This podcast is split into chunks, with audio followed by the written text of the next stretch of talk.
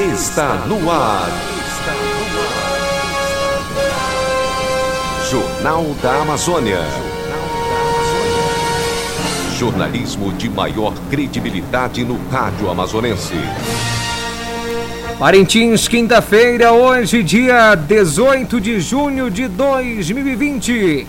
Hoje é dia do Químico. O Jornal da Amazônia está começando. Confira os destaques desta edição. Festa do Carro 2020. Paróquia da Catedral se organiza para vivenciar apenas parte religiosa. Pastoral da AIDS alerta para os perigos de contaminação da Covid-19. Repasse de mais de 2 bilhões de reais ao Hospital Padre Colombo foi estabelecido por medida provisória do governo federal a Santa Casas e hospitais filantrópicos. Bi Garcia reuniu com moradores do residencial Parintins para discutir a desocupação das unidades habitacionais. Amazonas apresenta plano de habitação e de bolsa moradia ao governo federal. Escola Dongino Malvestil convoca pais para receber o kit merenda escolar. Em Barreirinha. Criança com paralisia cere cerebral deixa o hospital após vencer a Covid-19. Até ontem, Parintins atingiu a marca de 2.100 casos confirmados da Covid-19. Estas e outras notícias você acompanha a partir de agora no Jornal da Amazônia.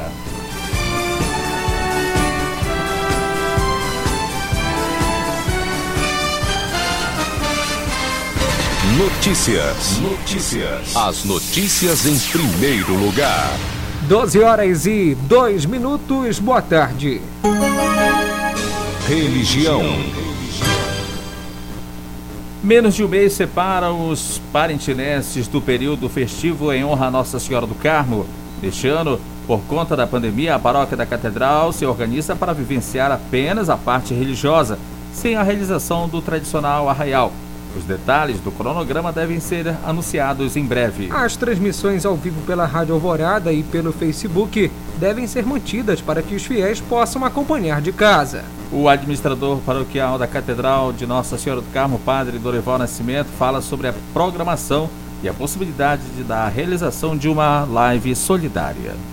Então, vamos preparar uma programação muito mais religiosa do que social. Social não tem como fazer né, dentro daquele daquela formato que, que estamos acostumados a fazer. Nós iremos aí fazer uma programação religiosa através da rádio, através das, das lives, né, através da visita aqui, no, aqui na Catedral, né, para visitar Nossa Senhora. Faremos aí umas duas lives no dia 6 e no dia 16, convidando alguns artistas locais, fazendo uma parceria com os bois, né, com, os bumbais, para que possamos fazer aí no dia 16 né, uma live solidária. Né? O nosso foco é religioso e a solidariedade né, para celebrarmos. Tão pouco nós já tivemos tudo amarradinho, né, as coisas todas definidas, nós iremos né, divulgar através dos meios de comunicação, através das redes sociais, essa programação. Mas você na sua casa vai poder participar né, onde quer que esteja nesses, nesse mundão de meu Deus. Né? Nos quatro cantos do mundo você vai poder, através das lives, através do, né, dos aplicativos da rádio, você vai também poder participar conosco, texto, da novena, da missa né, e da programação que nós estamos organizando.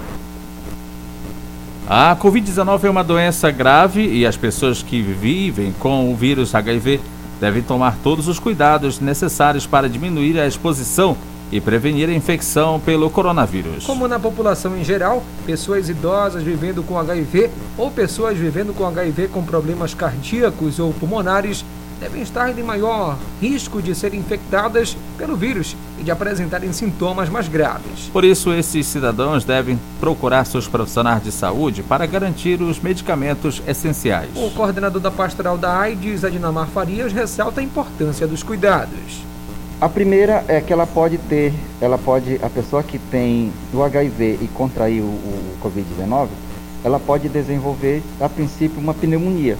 Esta pneumonia vai comprometer os pulmões, claro, e ela pode desenvolver, ela pode adquirir outras infecções oportunistas, automaticamente ela vai via óbito mais é, é, rapidez do que uma pessoa que não tem HIV. Então essa é a nossa preocupação de quando a pessoa precisar sair, que tem HIV, que precisa sair, o que a gente orienta?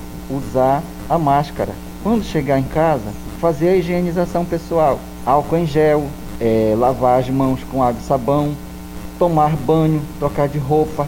Com isso, nós vamos estar o quê? Nós vamos estar freando, freando a disseminação do coronavírus, do Covid-19 e também nós vamos estar nos preservando, vamos estar preservando a nossa saúde. São 12 horas e 5 minutos. Estamos apresentando Jornal da Amazônia. Os acontecimentos da cidade. O Hospital Padre Colombo recebeu nesta quarta-feira, dia 17, do Fundo Municipal de Saúde, um recurso na ordem de mais de 2 milhões de reais, proveniente do governo federal, do auxílio financeiro emergencial de 2,5 bilhões de reais às santas casas e aos hospitais filantrópicos sem fins lucrativos, com o objetivo de atuar no controle do avanço da pandemia. O bispo de Parintins, Dom Juliano Frigênia, representante do Hospital Padre Colombo, destaca o repasse a nível de Brasília, todo mundo reconhece que, além do sistema do SUS, tem os que são conveniados, como é o caso do Padre Colombo, que sabem que não existe para fazer um caixa 2 para colocar dinheiro no bolso. Então, eles sabem disso porque vai toda uma documentação. E neste momento de crise, eles sabendo disso, sabendo que tem hospitais que não têm como primeira finalidade o lucro, mas filantrópico, eles liberaram uma verba que é de 2 milhões e 700 mil depois que vai prestar conta deste dinheiro somos nós. Então é um momento importantíssimo, porque sem esta verba nós deveríamos não receber ninguém com coronavírus, mandar todo mundo somente lá no Geofricão, mas isso complica muito. É uma ajuda fundamental para Parintins continuar a atender estas pessoas. Né? Então esperamos que esta verba nos permita pelo menos de enfrentar todas as despesas com o pessoal, com os remédios, com atendimento a, nesta emergência. Tá? Vamos prestar conta até o último centavo. Atualmente, o Hospital Padre Colombo é referência no atendimento de mulheres grávidas, principalmente neste período de pandemia. Dom Juliano ressalta que a verba é vinda no momento que se enfrenta uma pandemia a pandemia da Covid-19. Lembrando que no combate à doença, profissionais de saúde da unidade hospitalar acabaram morrendo. Concedeu por causa de nós garantirmos a saúde na cidade enquanto o hospital da prefeitura abarcava a luta contra o coronavírus. Só que as nossas mulheres que ganham bebê, muitas delas chegaram com coronavírus também. Então não podíamos mandar os bebês com as parturientes lá no Jofricó. Então separamos metade do hospital com todo uma, um número maior de enfermeiros, técnicos, médicos e tudo mais. Então o governo sabe que a nossa filantropia garante um serviço SUS como é no outro hospital. Então, evidentemente, sabia também que o Hospital Palé Colombo garantia esta tranquilidade para eles, mas depois começou também a ter a ameaça disso que a gente sem estes recursos extra, seria impossível para nós, com o que é normal do nosso atendimento, sempre 100% gratuito, neste momento.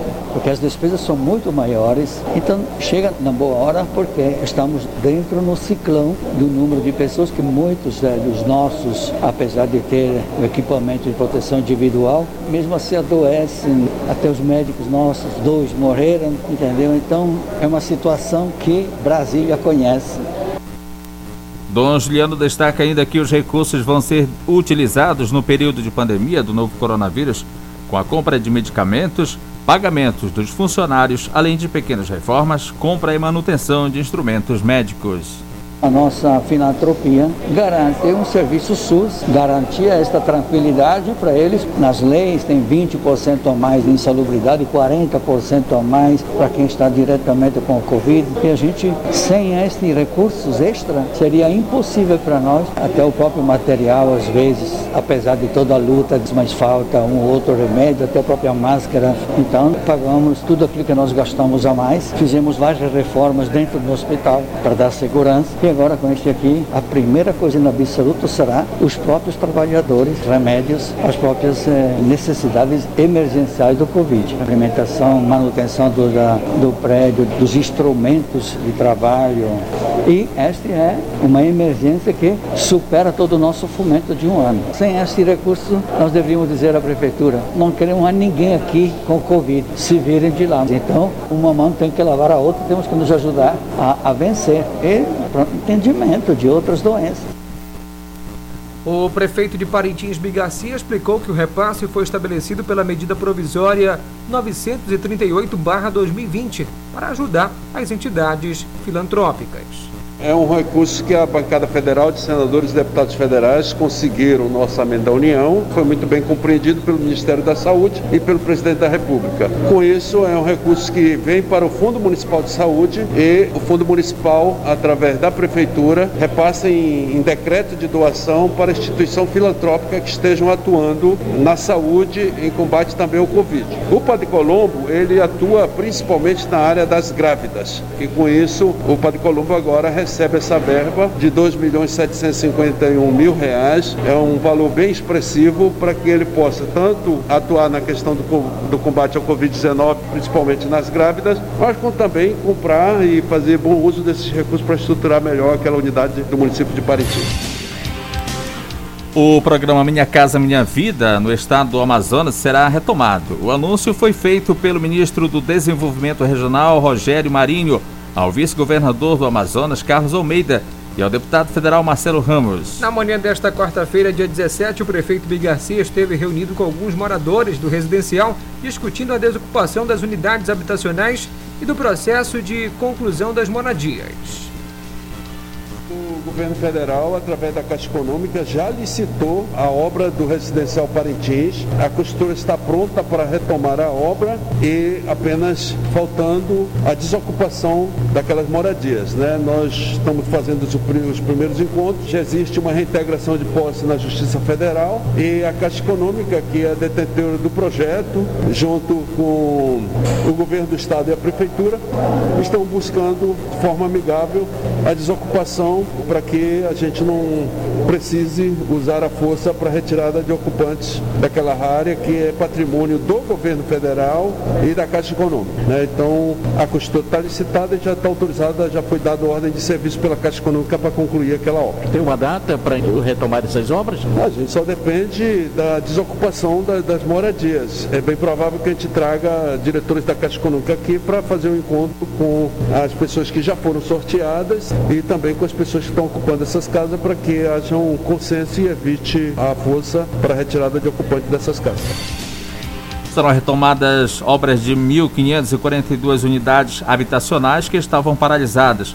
No município parintinense serão concluídas 400 moradias do residencial Parintins. Após a entrega das ambulâncias para reforçar o atendimento de pronta resposta a pacientes da zona rural, as embarcações iniciaram os transportes com efeito positivo para o setor da saúde. O secretário municipal de saúde, Clerto Rodrigues, ressalta o investimento que veio através de emendas parlamentares federais vemos essa ação, que eu acho que é um, um ponto extremamente importante para a população da zona rural, essas seis ambulantes que vêm para fortalecer muito mais a questão do atendimento às pessoas que necessitam dessa atenção diferenciada, que é o comunitário, o ribeirinho das nossas comunidades rurais. Então, com esse avanço, que foi um avanço muito grande, nós descentralizamos essas ações e garantimos que esse atendimento possa ser muito mais rápido e com uma eficiência de forma para garantir a vida das pessoas. Então, essa descentralização que é qualificando esse atendimento na zona rural é um ponto crucial e fundamental da administração para garantir uma atenção com qualidade à população da zona rural. As ambulâncias já estão atendendo? Já ontem mesmo nós já tivemos três ocorrências, uma ocorrência do Zé Sul, uma ocorrência do Mocambo e uma do Tracajá já com a atuação das novas ambulâncias que estão lá atendendo a população com qualidade. Embora a Prefeitura de Parintins tenha tomado obrigatório, ou seja, tornado obrigatório o uso de máscaras nas ruas e espaços públicos do município para o combate ao coronavírus, que se pode observar é que muitas pessoas não aderiram ao uso do acessório. Além disso, os que adotaram passaram a circular com mais intensidade pela cidade. A determinação do decreto número 027/2020 tem validade até 30 de junho. Embora o uso de máscaras seja um instrumento essencial para diminuir o contágio em massa do novo coronavírus, muitos parentinenses continuam desobedecendo às recomendações. Segundo o decreto, se houver o descumprimento do decreto por parte dos cidadãos, podem sofrer sanções administrativas e até mesmo detenção por parte das autoridades policiais. É obrigatório ainda o uso de máscaras para taxistas, mototaxistas, condutores de triciclos ou qualquer tipo de transporte compartilhado, os quais também podem sofrer sanções administrativas e até mesmo detenção por parte das autoridades policiais. A diretoria da Escola Superior da Magistratura do Amazonas homenageia às 15 horas desta quinta-feira, dia 18, oito personalidades com a comenda do mérito acadêmico na cidade de Manaus, em reconhecimento à contribuição deles para o aperfeiçoamento de profissionais nas ciências jurídicas e para a construção do conhecimento e desenvolvimento de pesquisa científica voltada à melhoria da prestação jurisdicional.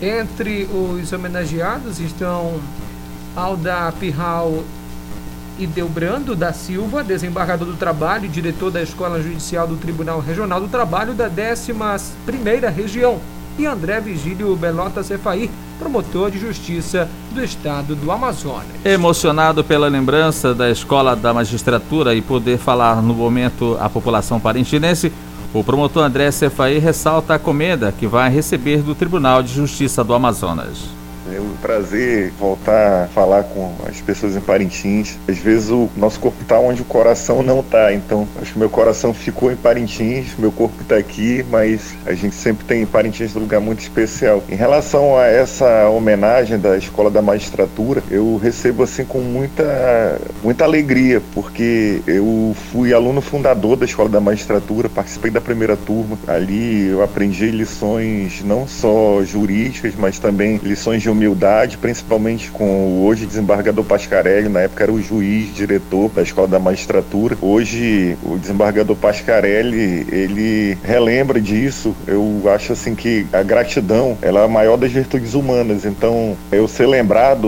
eu tenho muita gratidão em relação a isso tudo. Além de ter sido aluno fundador, posteriormente eu fui professor da Escola da Magistratura em algumas edições dos cursos e recentemente aqui no nosso Centro de Estudos do Ministério Público, né, nossa escola do Ministério Público, nós temos sido um colaborador bem próximo da Escola da Magistratura. Portanto, para mim significa muito, porque não é simplesmente uma homenagem graciosa, assim, ela é realmente uma homenagem que ela tem muito sentido para mim, porque foi uma relação construída ao longo de uma história que já se vão aí mais de 20 anos, né? O ingresso na primeira turma ela acontece lá em 1999 e, portanto, é motivo de muita alegria.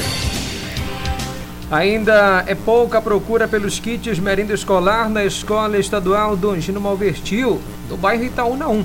Mesmo com atendimento pela manhã e pela tarde, a equipe coordenada pela direção da escola não consegue fazer a distribuição conforme o cronograma. De acordo com a gestora Suzy Machado, os pais e responsáveis não estão indo à escola cumprir o protocolo de distribuição. A gestora destaca que, ao comparecer ao educandário, deve-se levar em consideração eh, os cuidados com a higiene e também levar a documentação pessoal e do próprio aluno. Nós estamos entregando desde o dia 10, agora de junho, que foi um, feito um cronograma e os pais não estão indo na escola receber. Cada um no seu dia, no seu horário. E nós estamos pedindo que aqueles pais que ainda não compareceram para receber os seus kits, merenda, que vá à escola receber. Nós estamos lá de 7h30 até, até as 11h30 depois de uma da tarde até as 14h30. É, também tem aquele cronograma que nós estamos seguindo de acordo com hoje. Vamos dizer, hoje é o terceiro ano, segundo ano, primeiro, os primeiros já foram da noite, cada um no seu horário. Eu estou esperando vocês, pais, pais que estão me ouvindo, porque fica muito difícil.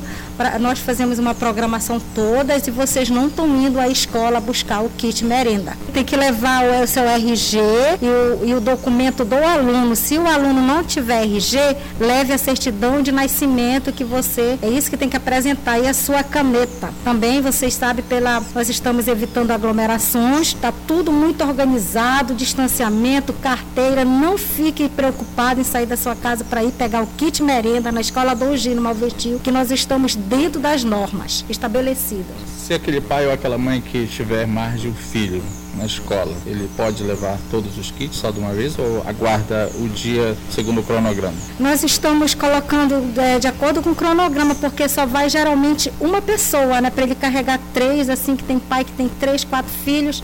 Mas nós entregamos sim, principalmente esse pai que vem do interior, né? Que está lá no interior, que vem para a cidade. A comunidade Santo Antônio do Rio Tracajá enviou ao Departamento de Jornalismo Alvorada comunicado referente a medidas de controle e combate ao coronavírus transmissor da Covid-19. São medidas a serem adotadas na localidade. De acordo com a nota, fica proibido pessoas que não moram na comunidade de Santo Antônio do Tracajá subir na comunidade sem máscara para fazer compra ou visitar parentes e amigos. Tudo isso para prevenir contra o vírus. A coordenação da comunidade comunica também aos alunos do ensino médio mediado por tecnologia das comunidades do Peixe Marinho, Marauaru, São Mateus, Colônia Soares, São Sebastião, do Juruá, São Benedito, Arizona e Fluminense que a merenda escolar já está sendo distribuída. Pede-se que os pais busquem receber os kits da merenda escolar, trazendo uma caneta, documentos do pai ou mãe e também deve vir de máscara. Para receber a merenda, deve-se procurar diretamente o professor Walter Pereira de Menezes. Durante a posse do novo superintendente da Zona Franca de Manaus, o general Algacir Pouzin na tarde desta quarta-feira, dia 17 de junho, o governador Wilson Lima destacou a importância da Zona Franca de Manaus para a diversificação econômica do Amazonas, bem como para a geração de renda e qualidade de vida para a população local. É preciso que, que o modelo continue fazendo a sua função, sua função social e também sua função ambiental. Pelo momento em que eu tenho geração de emprego e renda, eu evito a pressão sobre os nossos recursos naturais. E para que efetivamente isso aconteça, nós temos ainda muitas batalhas pela frente. Nós temos aí a necessidade de manter a competitividade das empresas aqui no estado do Amazonas para que a permanência delas aqui possa ser sustentável e atrair novos empreendimentos para o estado do Amazonas. Amazonas apresenta plano de habitação e Bolsa Moradia no governo federal, ou seja, ao governo federal. Segundo o vice-governador do Amazonas, Carlos Almeida, o projeto vai ser lançado em alguns meses, com soluções transitórias para famílias em maior situação de vulnerabilidade social, que vivem, por exemplo, em ocupação irregular. Outra faixa deve incluir quem pode pagar por loteamentos e construções populares a construção de políticas sociais, em especial na área de moradia, depende de um alinhamento com os planejamentos do governo federal. A razão, então, de buscarmos o Ministério de Desenvolvimento Regional é compreender quais são as linhas que o governo federal tem no desenvolvimento de políticas de moradia para que o governo do estado possa caminhar no mesmo sentido. Para quando bater na porta, encontrar o eco adequado. É óbvio que o estado do Amazonas tem as suas dificuldades e o socorro ao governo federal é importante. A preocupação não é com construções em si. Havia uma política anterior de construir habitações. A política do Estado do Amazonas é entregar moradia. E moradia não está ligado essencialmente a se entregar um espaço físico e concreto à população. O desenho básico que o Amazonas tem desenvolvido é a atuação em três clusters básicos, dentre os quais o desenho a priori de uma possível bolsa, e nós estamos estudando a viabilidade disso, apesar de nós termos um exemplo embrionário, que é o que foi aplicado na área do Monte Orébio com a remoção das famílias para o aluguel social, mas aquilo é apenas o início, e o desenvolvimento, sim, de moradias populares, mas não se descurando também do próprio trabalho com loteamentos, que há uma intenção do próprio Estado e há um bom eco da própria população. Mas para que isso possa ser desenvolvido, a estruturação desses projetos, que vão exigir, obviamente, recursos do Estado, no Estado no sentido amplo, possa observar também quais são os desenhos que o governo federal está dando, se evitando os erros do passado, que é a construção de residenciais e blocos gigantescos, onde a população acabou se encontrando ao Deus dará, como se diz no popular, e que nós temos que resgatar essa história. 12 horas e 24 minutos. Saúde. Em Barreirinha, criança com paralisia cerebral deixa o hospital após vencer a Covid-19. Recuperados das complicações do novo coronavírus, Janderson de Figueiredo Rodrigues, de 6 anos, e Eduardo Barbosa, de 50 anos, deixaram a Sala Rosa do Hospital Coriolano Cidade de Indoso na tarde desta quarta-feira, dia 17 ao deixarem a unidade, os dois, agora ex-pacientes, foram celebrados após vencer a luta contra a Covid-19. Por ser uma criança portadora de paralisia cerebral, o menor Janderson Rodrigues recebeu atenção especial no período em que ficou internado. Os familiares contam que foram quatro dias de angústia por causa do comprometimento pulmonar que a criança passou. O médico Jackson Tavares afirma que foi uma grande vitória, porque pacientes que nascem com patologia congênita cerebral, em casos, têm o sistema imunológico comprometido uma vitória, porque pacientes assim que já nascem com déficit congênito, que a gente fala, né, uma patologia congênita, é, tem o sistema imunológico geralmente comprometido. São pacientes que não podem se comunicar, entende? então não, não é um, uma atenção que a gente tem que ter muito maior com eles, entende? É, temos que saber identificar os pontos onde está sendo afetado, no caso desse paciente, e não é uma coisa bem fácil. Então, para uma criança especial como ele é, realmente foi uma vitória da medicina e da equipe de Barreirinha, porque foi muito bom, cara. Realmente foi assim, uma surpresa a melhora dele tão rápida. Ele não ficou tantos dias enfermo, tá bom? Então só mostra que, que assim, pelo quadro dele, que é um quadro bem delicado, foi uma vitória assim gigantesca, equipe ficou muito feliz. Além da criança, o ambulante Eduardo Barbosa, de 50 anos de idade, também recebeu alta da unidade hospitalar. Eduardo estava internado desde o dia 29 de maio. Agentes indígenas de saúde e de saneamento do Polo Base Vila Nova 2, do município de Maués, iniciaram nesta quarta-feira, dia 17, um treinamento para identificação de casos suspeitos de Covid-19. A capacitação visa dar maior agilidade no atendimento dos pacientes logo no início do contato com o vírus, a ideia é ampliar as chances de cuidados e recuperação. O curso é aplicado por agentes do Dicei Parintins pela equipe multiprofissional de saúde indígena através do sistema de telesaúde. O coordenador distrital do Dicei Parintins, José Augusto Nega, destaca a importância da iniciativa ele é de suma importância para o trabalho do Dicei Parintins. Esses profissionais, eles são todos indígenas, eles falam a, a língua, eles moram nas comunidades, conhecem as famílias, conhecem as pessoas e podendo identificar de forma precoce, no início da possível contaminação e comunicar imediatamente à equipe de profissionais de nível superior que estão nas aldeias eh, enfermeiros, os médicos, os técnicos de enfermagem que prestam também esse trabalho, eh, vai nos ajudar a tomar as providências com bastante eh, precisão, já no, principalmente nos casos leves, que é o tratamento domiciliar, o isolamento, todas essas medidas de contenção e segurança, para evitar que o vírus se alastre e evitar também que o vírus possa causar vítimas fatais. O Amazonas diagnosticou mais 1.529 casos de Covid-19 nesta quarta-feira, 17 de junho. Agora são 59.547 casos confirmados do novo coronavírus no estado. Os dados são da Fundação de Vigilância em Saúde do Amazonas. De acordo com o boletim divulgado, foram confirmados mais 29 óbitos pela doença. Desses, 10 ocorridos nas últimas 24 horas, elevando para 2.579 o total de mortes. Ao todo, 48.173 pessoas já passaram pelo período de quarentena e se recuperam da doença. A Prefeitura de Parintins faz a atualização do boletim Covid-19. Há poucos minutos foi confirmado, portanto, o registro de 54 novos casos de contaminação pelo novo coronavírus 38 casos tratados e mais um óbito pela Covid-19. O quadro aponta os seguintes números. Em Parintins, confirmados são 2.154 casos. Casos tratados somam 1.591. Pessoas em tratamento, 495. A cidade registra 68 óbitos, sendo sete deles ocorridos em Manaus. 31 pacientes seguem internados. O Hospital e Pronto Socorro 28 de agosto liberou para atendimento de rotina nesta quarta-feira, dia 17, uma unidade de terapia intensiva UTI de 40 leitos, que era exclusiva para pacientes com o novo coronavírus.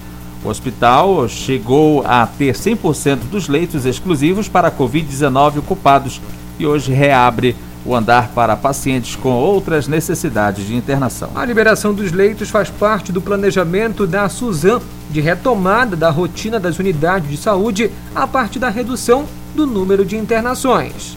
O Hospital 28 de Agosto, em março deste ano, destinou um andar de UTI exclusivamente para pacientes com Covid-19, que chegou a ter 100% dos leitos ocupados durante o pico da pandemia. Hora certa, 12 horas e 30 minutos.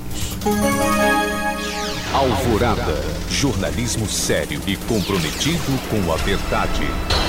Chegamos ao final desta edição do Jornal da Amazônia, uma produção e realização do Departamento de Jornalismo do Sistema Alvorada de Comunicação, emissora da Fundação Evangelho Anunciante. Mesa de áudio, Lian Cavalcante. Transmissores, Didi Duarte. Reportagens, Ednilson Maciel, Fernando Cardoso e Marcos Felipe. Direção Executiva, Padre Carlos Caridade. Coordenação de Programação, Luceli Monteiro. A edição para Ednilson Maciel. Na apresentação de Marcos Felipe. E Ednilson Maciel. O Jornal da Amazônia é transmitido pelas rádios do Sistema Alvorada de Comunicação, AM, FM, Rádio Online e pelo Facebook na página Sistema Alvorada de Comunicação. Alvorada, 52 anos, missão de informar, educar e evangelizar. Alvorada, 52 anos, nós recomendamos a você, fique em casa, ao sair use máscara, álcool em gel e tenha uma boa tarde. Uma boa tarde para você.